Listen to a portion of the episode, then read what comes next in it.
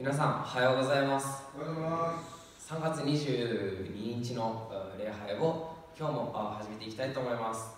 はじめに、えー一つ御言葉を読ませていただきます、えー、画家書えー2章の11節から13節です。ほら冬は過ぎ去り大雨も通り過ぎていった。地には花が咲き乱れ歌の季節がやってきた。山本の声が私たちの国に聞こえるイチジクの木は実を実らせブドウの木は花をつけて香りを放つ。我が愛する者美しい人よ。さあ立って出ておいで、えー今日もですねえ主の御前に共に出ていきたいと思います、えー先日ですね、えー道端を歩いている時にですね梅が咲いてまた桜も少しずつ咲き始めているのを見てですねああ春が来たなと思わされてました。えそんな中ですねこの学科書を思い出してですねああ僕たちも主に呼ばれている。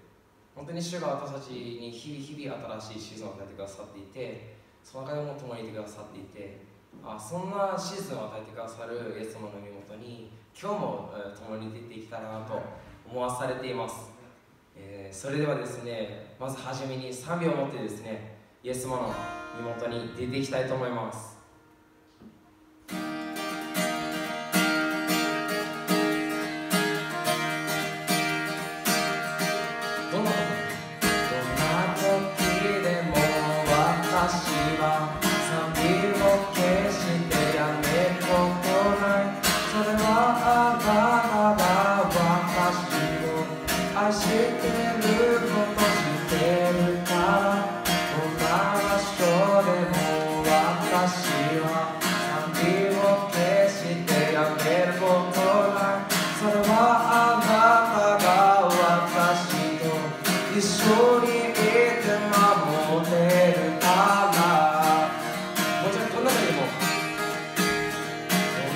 時でも私は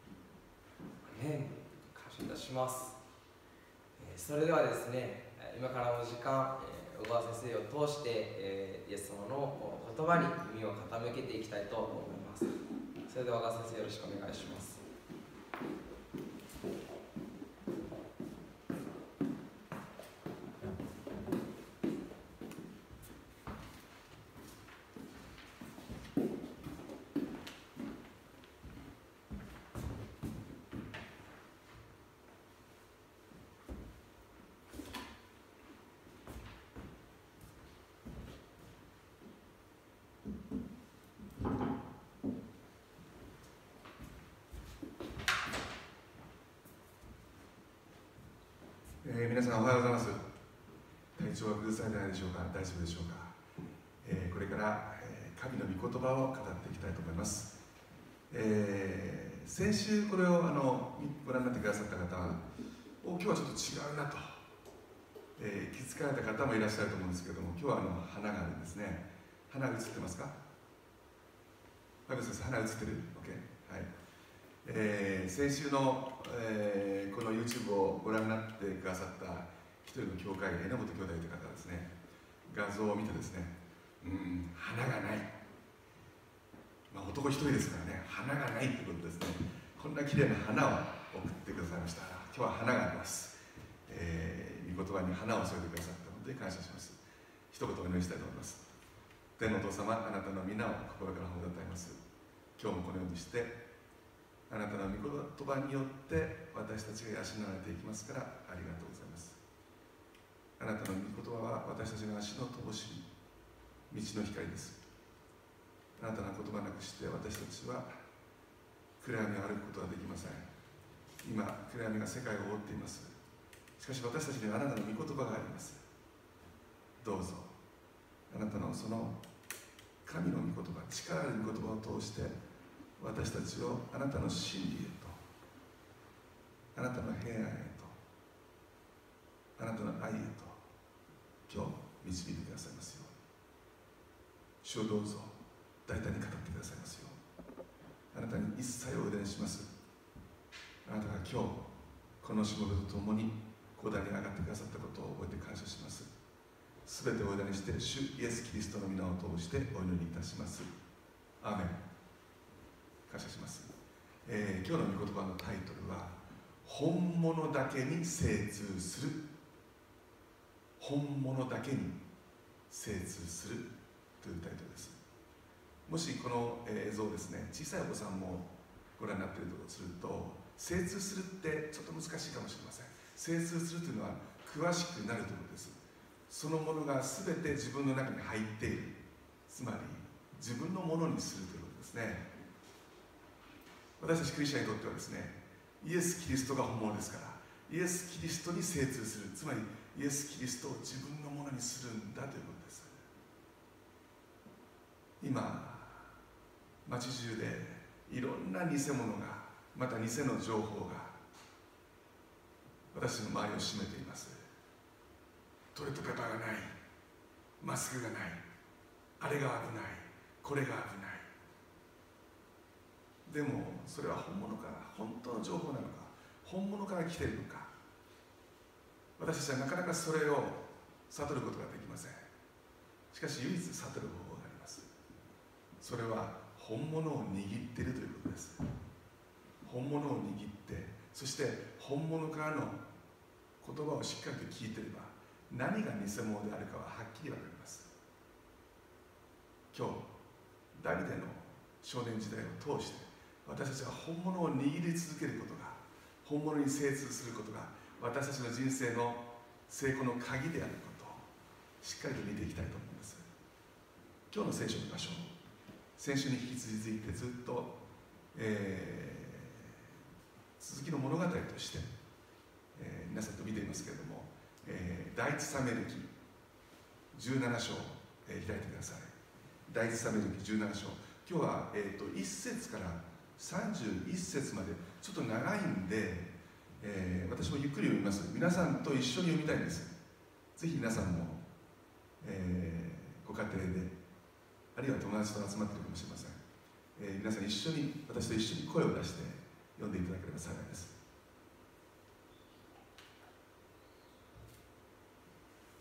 第一サメル記17章。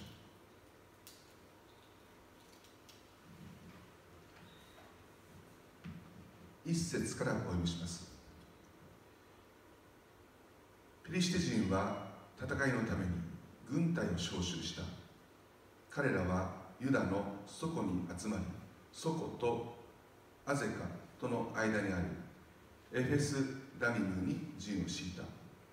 サウルとイスラエル人は集まってエラの谷に陣を敷きペリシテ人を迎え撃つため戦いの備えをした。ペリシテ人は向こう側の山の上にイスラエル人はこちら側の山の上に谷を隔てて相対した。時にペリシテ人の陣営から一人の代表戦士が出てきた。その名はゴリアテ。ガテの生まれでその背の高さは6キビと半。頭には青銅の兜をかぶり身には鱗とじの鎧をつけていた。鎧の重さは青銅で5000シェケル足には青銅のすねあて。背中には青銅の投げあり。槍の絵は旗織りの巻き棒のようであり。槍の穂先は鉄で600シェケル盾持ちが彼の先を歩いていた。ゴリアテは立ってイスラエル人の陣に向かって叫んでいった。お前らはなぜ並んで出てきたのか。俺はペリシテ人だしお前らはサルの奴隷ではないのか。一人を選んで俺のところによこせ。俺と勝負して勝ち。俺を撃ち殺すなら俺たちはお前らの奴隷となる。もし俺が勝ってそいつを殺せばお前らが俺たちの奴隷となり俺たちに仕えるのだ。そのペリシテ人はまた言った。今日こそイスラエルの陣を殴ってやる。一人をよこせ。一つ勝負をしよう。サウルとイスラエルのすべてはこのペリシテ人の言葉を聞いた時意気消沈し非常に恐れ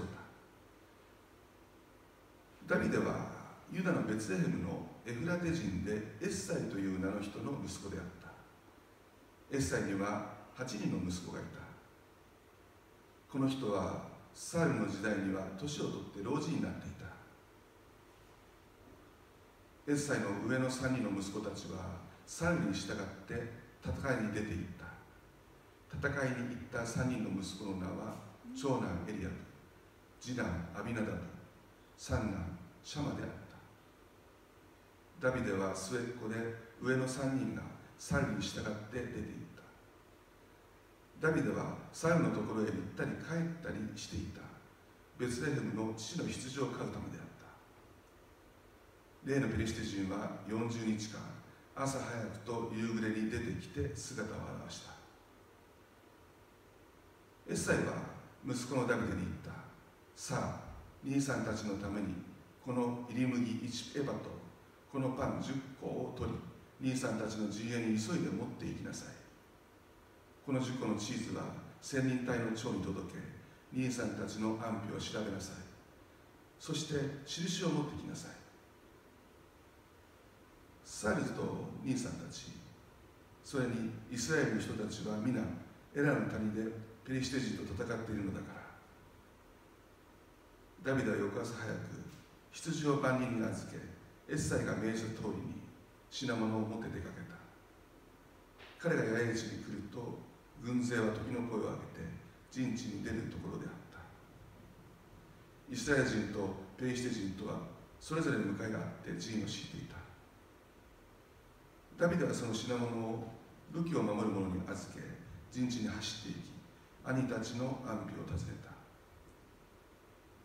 た。ダビデが兄たちと話しているとちょうどその時ガテのペリシテ人でその名はゴリアテという代表戦士がペリシテ人の陣地から登ってきていつもと同じ文句を繰り返した。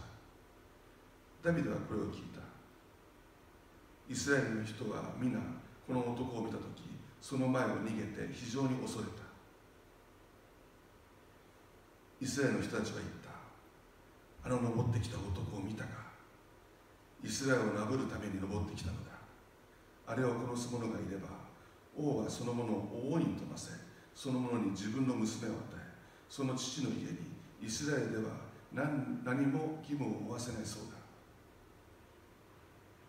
ダビデはそばに立っている人たちにこう言った。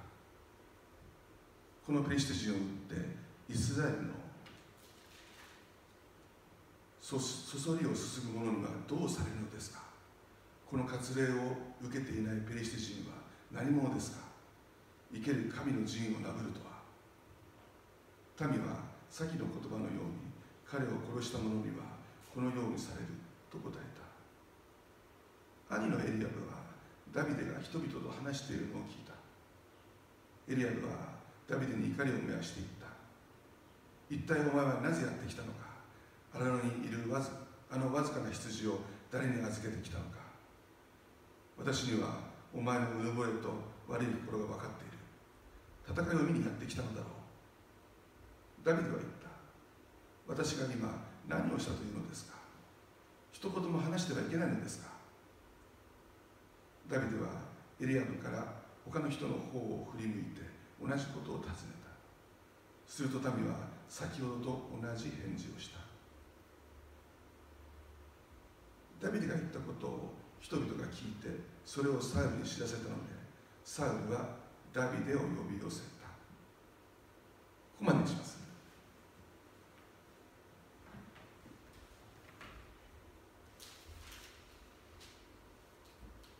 この当時イスラエルとペリシテ人は戦いが絶えませんでした。常に戦争状態でした。イスラエル軍は王サウルを先頭に戦いの準備をしていました。ところが相手のペリシテ人も谷を挟んで山の中腹から互いに顔と顔を合わせていつ戦闘が起こってもいいような準備をしています。そこに一人のペリシテ人の陣地から代表戦士が出てくるんですね。ゴリアテという名前だそうです。ここに背の高さは6キュビット半って書いてあります。今の長さに例えるとですね290センチなんだそうです。皆さん NBA でも290はいないですよ。とんでもない高さです。それと彼の胸当てですよね。5000シェケルというのはですね約82キロだそうです。これ言うの恥ずかしいんですけども私の体重がちょうど82キロです。つまり今解説が笑ってますけどね。私そのものを胸に当ててるそんなすごい重さのですね軽々と身にまとってすごい剣を槍を持って背中に投げ槍を担いですごい重さでしょうから。なんか私が歩いてもちょっと今響いちゃいましたけどもそのゴリアテが歩いたらもう揺れるんでしょうね。もう響きがすごくてそれだけで怖いです。そして「おい!」こんな感じなんでしょうね「おい。イスラエルの者だわ。一つ俺と勝負をしようじゃないか」こんな感じですね。誰か一人よこせ。かかってこいや。一人をよこして俺と勝負をしよう。俺が勝ったらお前ら全員がペリシテ人に仕えるんだ。俺が万が一にも負けて殺されたら俺たち全員がお前たちに仕えてやる。どうだ？今日こそイスラエルの陣を殴ってやる。出てこいや！こんな感じですよね。もう人々は恐れるわけです。イスラエルの勇士たちも意気消沈した。非常に恐れたって聖書に書いてあります。恐れます。3メートル近くあって80キロ鎧を軽々と動かして大きな剣と槍と投げ槍が背中に背負ってあってドンドンってきて「あい!」もうこれだけで無理です。でも多分イスラエルの人の中で一番恐れていたのはサウローのはずです。なぜならサウローは頭一つ身長が人々よりも大きかったって書いてあるんです。郊外行けばいいのにってもしかしたら思ったかもしれません人々は。サウロは本当に恐れてました。何とかしてくれないかな。誰かいないかな。選手たちも「お前行けよ」「いやだ俺なんで俺なんだよ。お前が行けばいいじゃん。無理だあんなの」みんなそんな話になって相当恐れていたはずです。皆さんこのゴリアテは40日間ですよ皆さん。40日間。それも朝と夕暮れです。朝早くって書いてあります朝早く出てきて「おい!」夕暮れに出てきて「おい!」皆さん私たちの敵は私たちのことをよく知っているんです朝一番私たちがしたい私たちがやりたいことは神に祈ることなんです朝に言うんですだから夕暮れその日が終わる時には神に感謝して神に祈りを捧げたいんです。でもその朝と夕にです。おい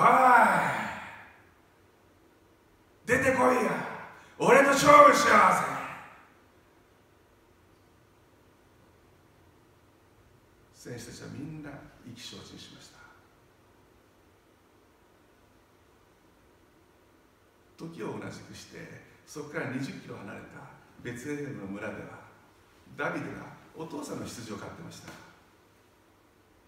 ダビデは王様から見初められ王様から、えー、非常にこう目をかけられてそして道具持ちという仕事をしてました。王様の道具を持つ仕事なんですけども残念ながらダビデは戦士としては期待されてませんでした。だからダビデはその陣地と別レヘムを行ったり来たりしていたって書いてあります。多分王様に呼ばれてそして体調が悪いんだ頼む。俺を今されているあの選手の代表選手のあのすごいやつのことが夢に出てくるんだ。頼む盾事を引いてくれ。ダビデは盾事を引いたことでしょう。王様が癒されるとそしてまたベツレムに帰っていってお父さんの羊を飼っていたと思います。ダビデのお兄さんたちは3人軍に入っていました。もう二十歳を超えていましたから長男のエリアブと次男のアビナダブと三男のシャマーバ彼らきっと最前線にいたはずです。ある時お父さんがダビデに頼むんですね。もう40日間帰ってこない。この戦争は長引くかもしれない。ダビデよお兄さんたちに食料を持ってってくれ。入り麦とそれからパンとダビデに預けたんですね。お父さんだから子供が心配でしょうがないんです。千人の長にチーズを10個持たせてこれを千人隊長に渡してくれ。そして兄さんたちの安否をちゃんと調べて印を持ってきてくれ。って頼むんですね。分かりました。ダビデは戦地に出向いています。ダビデダビデとって戦地というのはいつも王様男でした。一番の後ろの側ですよね。だからダビデは本当の戦地を見たことがなかったはずですお父さんに頼まれて食料を持ってお兄さんたちがいる最前線ですよね。まさにバトルフィールドに初めてダビデは足を踏み入れました。これが戦場なんだ。何百メートル離れた場所には谷を挟んで敵が陣を敷いている。我らイスラエル軍も時の声を上げて陣地から向かっていくところでした。ダビデは千人の長にチーズを渡して安否を確認しました。そしてお兄さんたちに食料を届けたんです。その時にダビデは初めて代表選手の声を聞きました「おい俺と勝負しろや。誰か出てこいや!」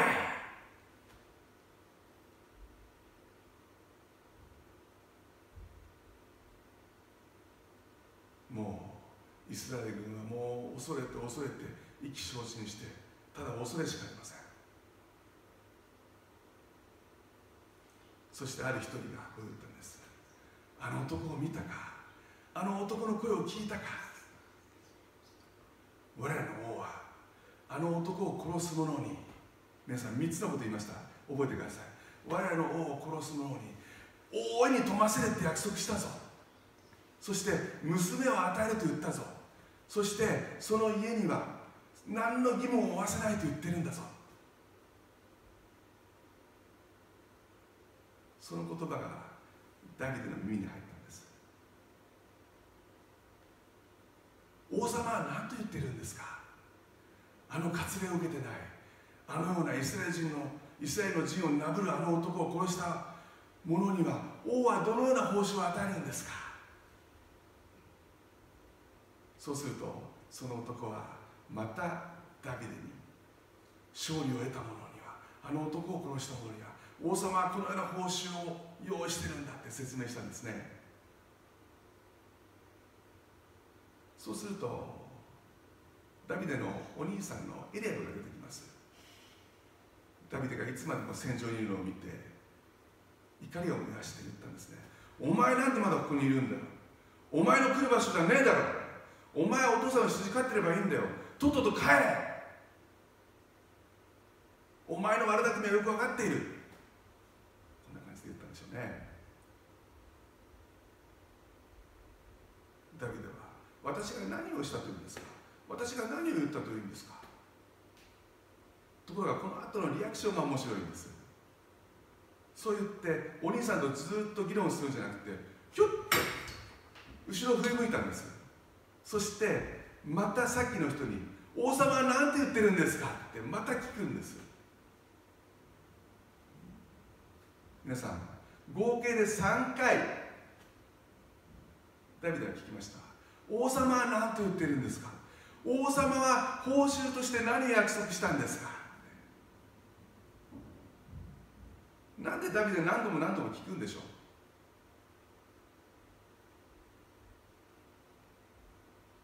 私も最近私は今年で58歳になります。だんだん記憶力が悪くなってきました？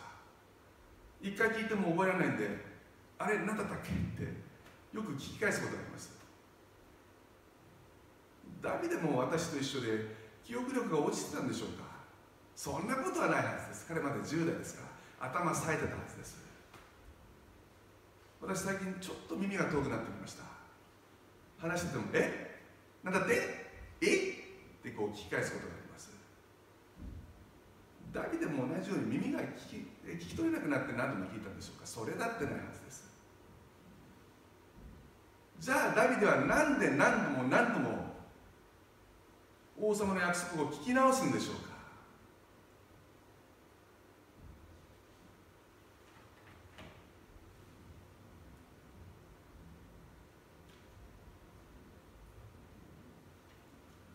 皆さんイスラエルの戦士たちは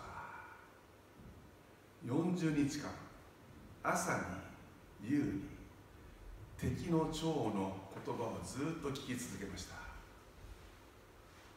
朝早く出てきて「おい!」夕方出てきて「おい!」おそらくイスラエルの兵士たちはもうよく彼のことは知ってたはずです彼の体重が何キロあって彼がどれぐらいの身長でどういう武器を持っていてどのような胸当てをしていてどのようなどのようなものをどのようなことで足を守っていてそしてどのような声の質で何を言ってるのか全部分かってたはずです。40日も見て40日も聞いてれば敵に敵の言葉に精通します。でもダビデは違った。皆さんダビデはゴリアテに何の興味もなかったんです。彼が何を持ってるか彼がどういう男か彼が何て言ってるかどういう子なのか。ダビデ全く興味なかったんです。そんなのどうでもよかったんです。じゃあダビデは何が知りたかったんでしょう？ダビデはただ王の約束が気になってしょうがなかったんです。王が勝利を得る者には勝利を得る者には勝利を得る者には。皆さん素晴らしい約束ですよ。勝利を得る者には大いに富ませるって言ったんです。何もする必要ない。全てを王が約束するんです。王が全てを備えるっていう約束です。2つ目は娘を与えるというんです。王の娘を与えるということは王子になるということです。王子になるということは後に王様になるということです。王様になるということはその国を治めるということです。王は勝利を得る者にその国を治めてよいという約束をしたんです。3つ目。勝利を得る者にその家の義務を負わせないと言ったんです。つまり税金も払わなくていいし何の義務もない。兵役もない。何もないんです。自由を得ることができるんです。な全ての縛りから解放されるということです。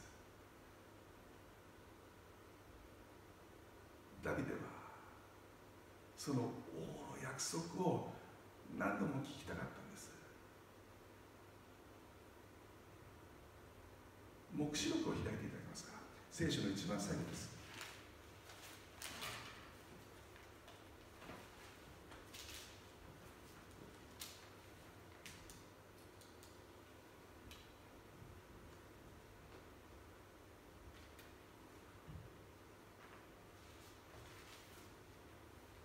私たちの王イエス・キリストは私たちに対してもある約束をしてくださいました。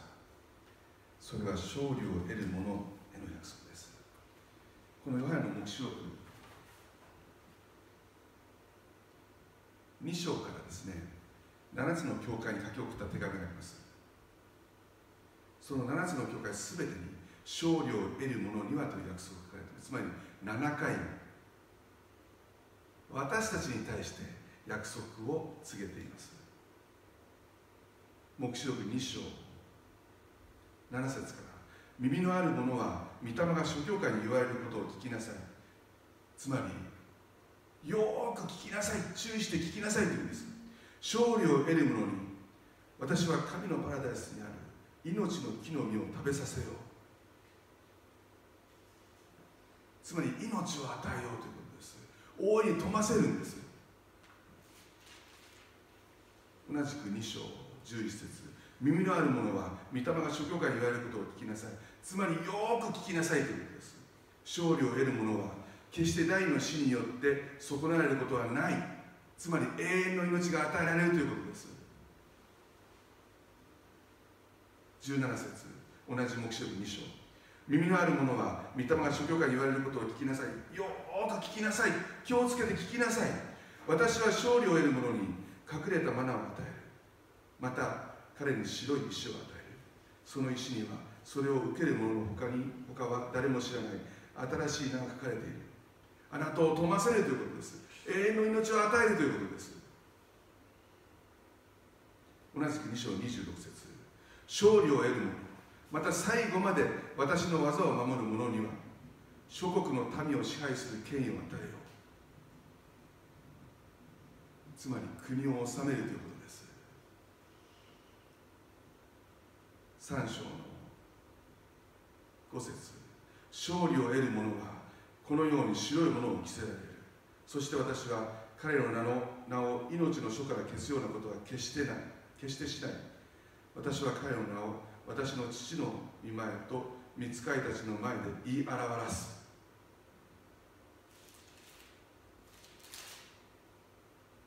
同じく3章の6節。勝利を得る者勝利を得る者を私は神の聖女の柱としよう。彼はもはや決して外に出ていくことはない。つまり義務は負わせないということです。私は彼の上に私の神の港私の神の都すなわち私の神のもとを出て天から下ってくる新しいエルサレムの名と私の新しい名とを書き記す。最後21節。勝利を得る者私と共に私の座につかせよう。それは私が勝利を得て私の父と共に父の御座についたのと同じである。神の勝利をあなたに与えよ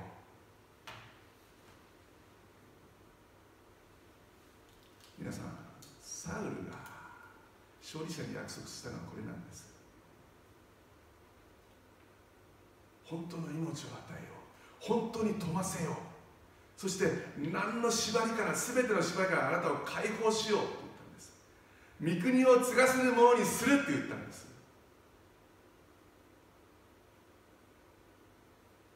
ダビデはそのことが気になってしょうなかったんです。だから何度も何度も聞くんです。本物の言葉を。本物から発せられた言葉人々は恐れてました。なぜなら偽りの言葉をずっと聞かされたからです。だけどダビデは違った。ダビデが求めていたのは王の約束だったんです。今日私たちにも私たちの王の王イエス・キリストの約束があります。皆さん今日2つのことを握ってください。一つは右手にもう一つは左手にしっかりと握ってください。一つは一つ目です。本物の言葉をしっかりと聞くということです。耳のあるものはと言いました。皆さん本物の言葉をしっかりと聞いて味わうということです。私たちの前にはいろんな言葉があります。でも本物は一つです。私たちが本物の言葉を聞くことができないように敵は朝に夕に必ずいろんな情報を流しています。大変なことになってます。今アメリカでイタリアで中国で。もちろん正しい情報もある。でも私たちが握らなくてはいけない情報はそこではありません。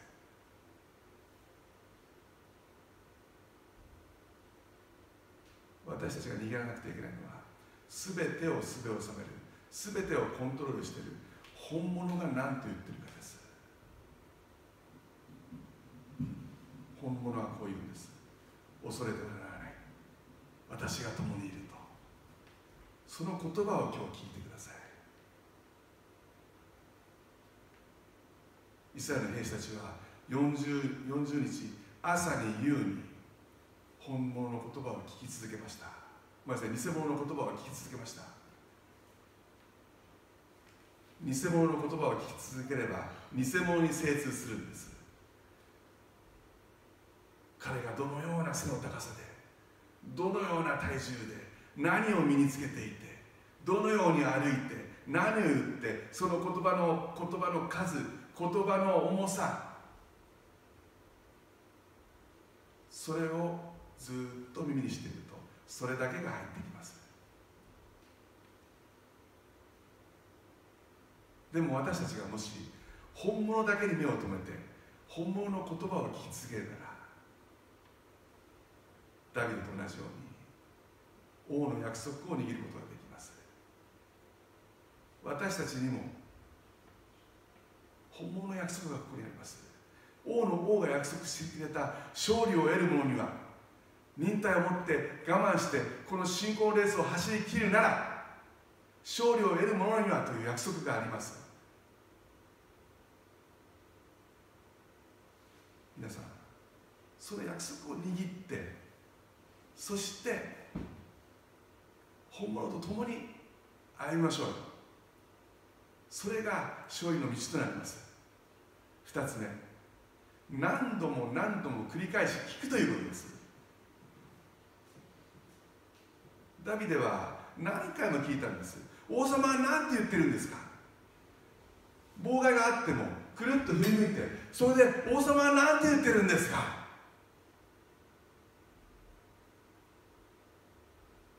聖書でローマ人の手紙10章の17節に信仰とはっていうことがあります信仰とは聞くことによるんだそうです。それもイエス・キリストの言葉を聞くことによるって書いてあります。英語では Faith comes from hearing and hearing of the word of Christ と言います。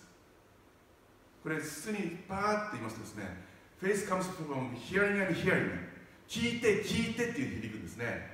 つまり神の言葉を聞いてまた聞いてまた聞いて何度も聞くんです。一回じゃダメです。何度も聞くんです。私たちは朝に夕に神の言葉を聞いてますか？神の約束を確認しているでしょうか？もしかすると日曜日集まってはいまた来週の日曜まで。こんなふうになってないでしょうかもうしばらく教会に集うことはできていません。でもこれはもしかしたら神様が与えてくださった私たちへの恵みかもしれません。このことを通して毎日朝に夕に神の言葉を聞いて聞いてそして本物に精通する時私たちに神様がぐっと迫ってくるじゃないですか。またもう一回集まりが再開した時にさらに深みへと入っていけるじゃないですか。皆さん今日このビデオを見た後も優に神を求めてください。明日も朝に神を求めてください。優に神を求めてください。神様がぐっと近づいてくれます。信仰とは聞くことによるんだ。聞くことはキリストの言葉によるんだ。このことを覚えてください。今日2つのこと。本物だけに精通するということです。本物の言葉をしっかりと聞く。そしてこれを繰り返し繰り返し。聞いてください。王の王の約束を握ってください。忍耐を持って。今大変な時ですけど忍耐を持って走り切りましょう。そして王の約束をしっかり握っていきましょう。最後に江戸時代ですねある時期に偽小判がものすごい流通した時期があったそうです。商人たちは困ったそうです。両替の時に偽小判だとそれがもう使い物にならないからです。それでその時商人たちが番頭に対して行ったことがあるそうです。一枚の金ピカの本物の小判を番頭さん一人一人に渡したそうです。そしてこう言ったそうです。この小判はお前のものだ。お前が毎日しっかり持って毎日触れいつもだ。ご飯を食べている時も寝る時も肌身離さず持ってなさい。本物がどういうものかちゃんと味わって勉強しなさい。そう言ったそうです。だから番頭たちはしっかり毎日それをぎゅっと握って感触を味わったそうです。ご飯を食べてる時も寝る時も抱きしめて。決して偽物には触らせなかったそうです。そして明らかな時に偽物が入ってるとすぐに分かったそうです。あこれ本物じゃない。そうすると偽物をポイって偽物ばかり投げてカチャン。あとは捨てるだけです。あとはもう偽物には触らない。目も触れないひたすら本物を触って味わって抱きしめたそうです。皆さん私たちに偽物は必要ない。私たちに必要なのは私たちが欲しいのは本物だけなんです。今日イエス・キリストを握ってください。イエス・キリストを触ってください。イエス・キリストを味わってください。そして彼の言葉を聞いてください。明日も明後日も毎日食べてる時も寝てる時も彼に触れてください。そうするとどうなるか。自分のものになるんです。イエス・キリストが私のものになるんです。イエス・キリストの勝利が私のものになります。イエス・キリストの真理が私のものになります。イエス・キリストの平和が私のものになります。イエス・キリストの愛が救いが私たちのものになります。今日本物に精通して本物を抱きしめてください。お祈りしましょう。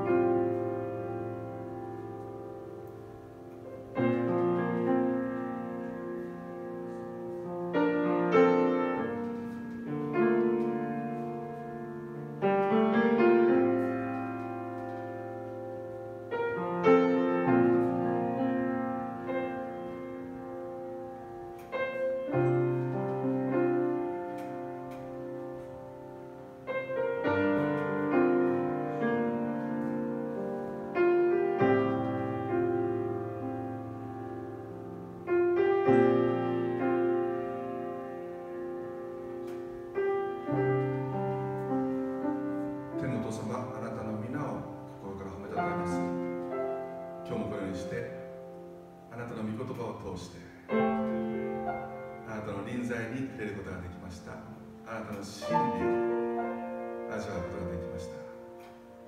あなたの愛に触れることができました。私たちはあなただけに精通したい願っています。もっとあなたを知りたい。もっとあなたに触れたい。イエス様あなたを私のものとしたい。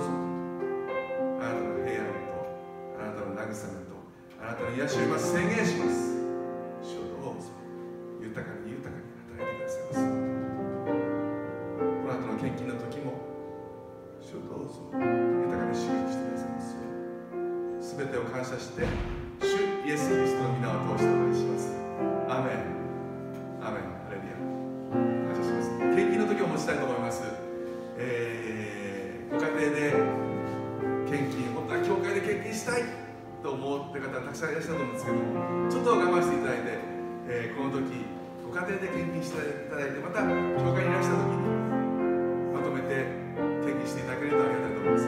必ず同じ祝福が教会でしたのと同じ祝福が必ずご家庭の上にあります。今それを約束します。神の約束です。喜んで。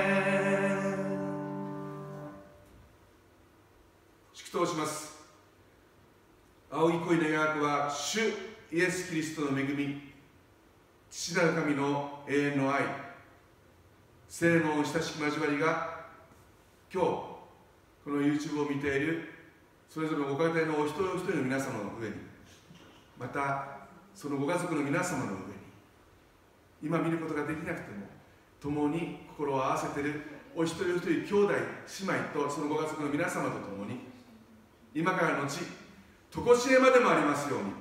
主イエス・キリストの皆によって祝福を宣言します。アメン。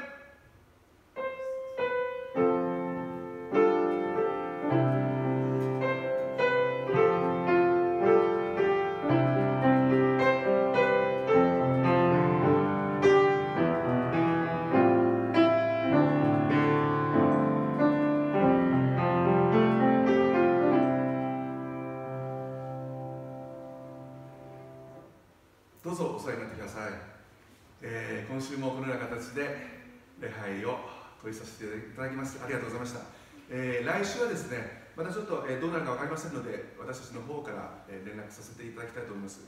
もしかすると来週はここに集えるかもしれません、えーでも集えない人のために、えこのようなサービスも提供していきたいと思ってますのでまたぜひ皆さんと一緒に祈りを合わせて、えー一つになってワンチームで前進していきましょう、えーまた来週お目にかかれたと思います。どうもありがとうございました。お元気で皆さん。